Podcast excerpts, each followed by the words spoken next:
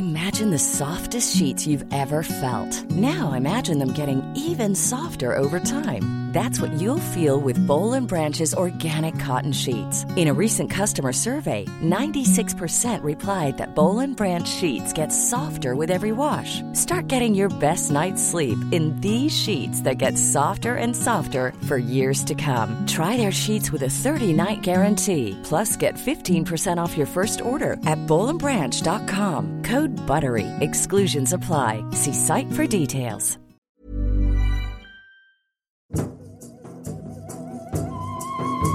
Récits mystérieux, légendes énigmatiques, vous écoutez Mystère d'ici, la série secrète du podcast L'été dans vos oreilles.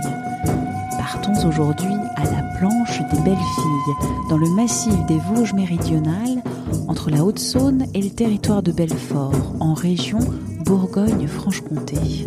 C'est dans ce territoire, ces forêts, que prend vie la légende des douze fées.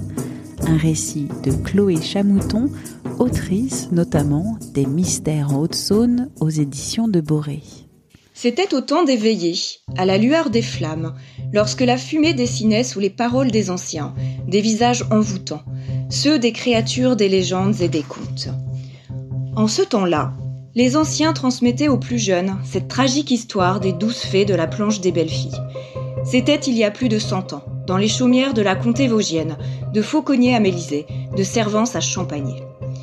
Lorsque le crépuscule tombait et que les ombres des villageois étaient faiblement éclairées par le feu, il se disait que bien des maisons des hameaux tranquilles des granges, de la Rochotte et des environs, recevaient, après dix heures du soir, la visite de jeunes filles, aux yeux rieurs et empreints d'une infinie bonté. Leur visage aux traits réguliers était auréolé par de longs cheveux d'or, soyeux et bouclés. De taille fine, gracieuses et gentilles, elles paraissaient des êtres d'exception, des fées, si l'on peut dire. Entrant discrètement et toujours deux par deux, elles avaient pour habitude de s'asseoir à l'écart sur les sièges qui leur étaient réservés. Elles ne fréquentaient que les familles paisibles et charitables. Elles étaient douze, toutes semblables, et il était certes bien difficile de les distinguer. Leur nom et leur résidence étaient inconnus. On supposait seulement qu'elles étaient fées. Elles égayaient les longues soirées hivernales de leur voix douce et harmonieuse. Elles étaient certainement toutes jumelles, mais chacune se caractérisait par un art féerique qui lui était propre. À elles seules, elles incarnaient donc l'harmonie de tous les arts. Très polyvalentes, sans doute, comme le chiffre 12, symbole de l'accomplissement, de la perfection, de l'immuabilité de la nature et de la vie. Mais si les fées se montraient généreuses dans l'art et la manière de partager leur talent aux humains, elles n'aimaient pas les curieux et préféraient rester discrètes sur leurs origines. Ainsi, valait-il mieux éviter lors de ces soirées de trop les questionner si l'on ne voulait pas rompre l'ambiance? L'énigme demeurait, et il en était très bien ainsi. Lorsque la réunion s'était déroulée sans incident, elles prenaient congé de leurs hôtes en les saluant, au moment même où le clocher voisin égrenait les douze coups de minuit. Nombreux étaient ceux qui proposaient de les raccompagner à leur logis, mais elles refusaient toujours. Mieux valait donc ne pas insister et laisser les belles demoiselles regagner leur rentre féerique en toute tranquillité. Malgré tout, la curiosité reste un triste défaut humain. Et comment se satisfaire d'une telle situation où l'énigme des origines des fées occupait mains et mains esprits?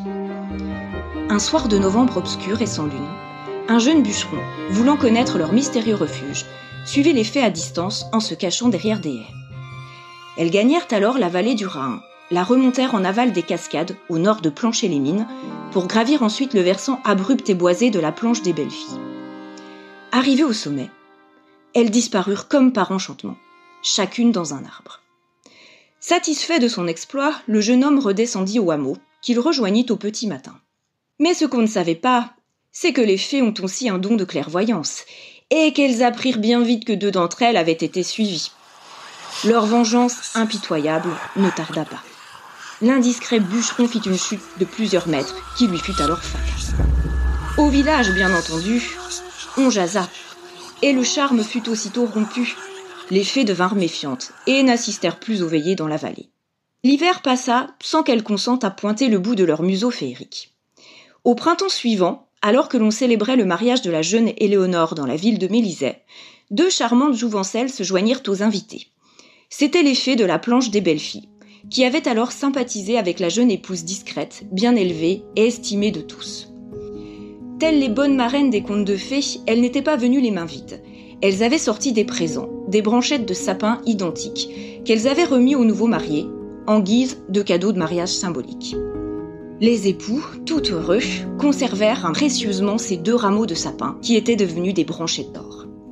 Ces branchettes de sapin d'or furent le meilleur présage pour le jeune couple qui allait vivre de longues années de bonheur. Et deux ans plus tard, alors qu'ils célébraient le baptême d'un petit François, deux admirables visiteuses frappèrent à la porte. C'étaient deux fées descendues de la planche des belles filles. Avec empressement, elles s'extasièrent devant le bébé joufflu et prodiguèrent aux parents des dragées bleutées pointillés de rose. Mais ces dragées étaient un peu spéciales, hein, puisqu'il s'agissait de dragées remèdes. Ainsi, la famille ne connut jamais une seule maladie grâce à ces bonbons magiques. Les bonnes dames s'étaient penchées sur le foyer. Si les douze belles dames de la Rouge Vie incarnent l'aspect bienfaisant et généreux de la fée, il se cache néanmoins, derrière ce joli conte, une réalité beaucoup plus tragique. Selon les sources, cette légende prendrait naissance dans un fait historique, le massacre de 1635. La planche des belles aurait alors été le théâtre d'un abominable drame au cours de la guerre de 30 ans. Les chefs mercenaires qui menaient cette guerre étaient alors à la tête de troupes indisciplinées de toutes origines, qui menèrent des actes cruels et dévastateurs l'Alsace, les Vosges et la Comté souffrirent des Suédois, cruels. Pillages, viols, incendies, tueries étaient alors leurs actes quotidiens et favoris. Les paysans des vallées du Rhin et de la Savoureuse se sauvèrent dans la montagne de Saint-Antoine avec leurs pauvres biens. Leurs épouses et les filles promises un sort encore plus cruel racontent que, au nombre de douze, elles auraient choisi de se sacrifier et de se précipiter du haut de la falaise pour échapper à leurs poursuivants. De par leurs gestes, sans doute sont-elles devenues des fées, les fées protectrices du lieu, les génies tutélaires. Et c'est ainsi que parfois, lors des veillées au hameau de la Rougevie, près de Champagné, les fées veillent, même invisibles. Rendez-vous très bientôt pour une nouvelle histoire. Mystère d'ici, c'est une série du podcast L'été dans vos oreilles d'Anne-Laetitia Béraud pour 20 minutes. Écoutez gratuitement sur votre appli de podcast favorite et sur 20minutes.fr à la rubrique podcast. N'hésitez pas à nous évaluer avec des petites étoiles sur votre appli de podcast favorite et à nous écrire à l'adresse audio 20minutes.fr. À très vite et d'ici là, bonne écoute des podcasts de 20 minutes.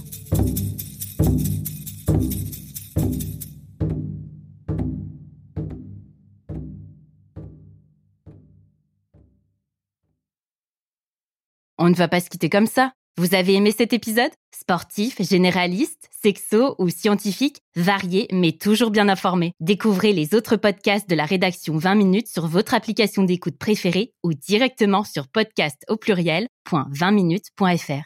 Et merci de nous avoir écoutés.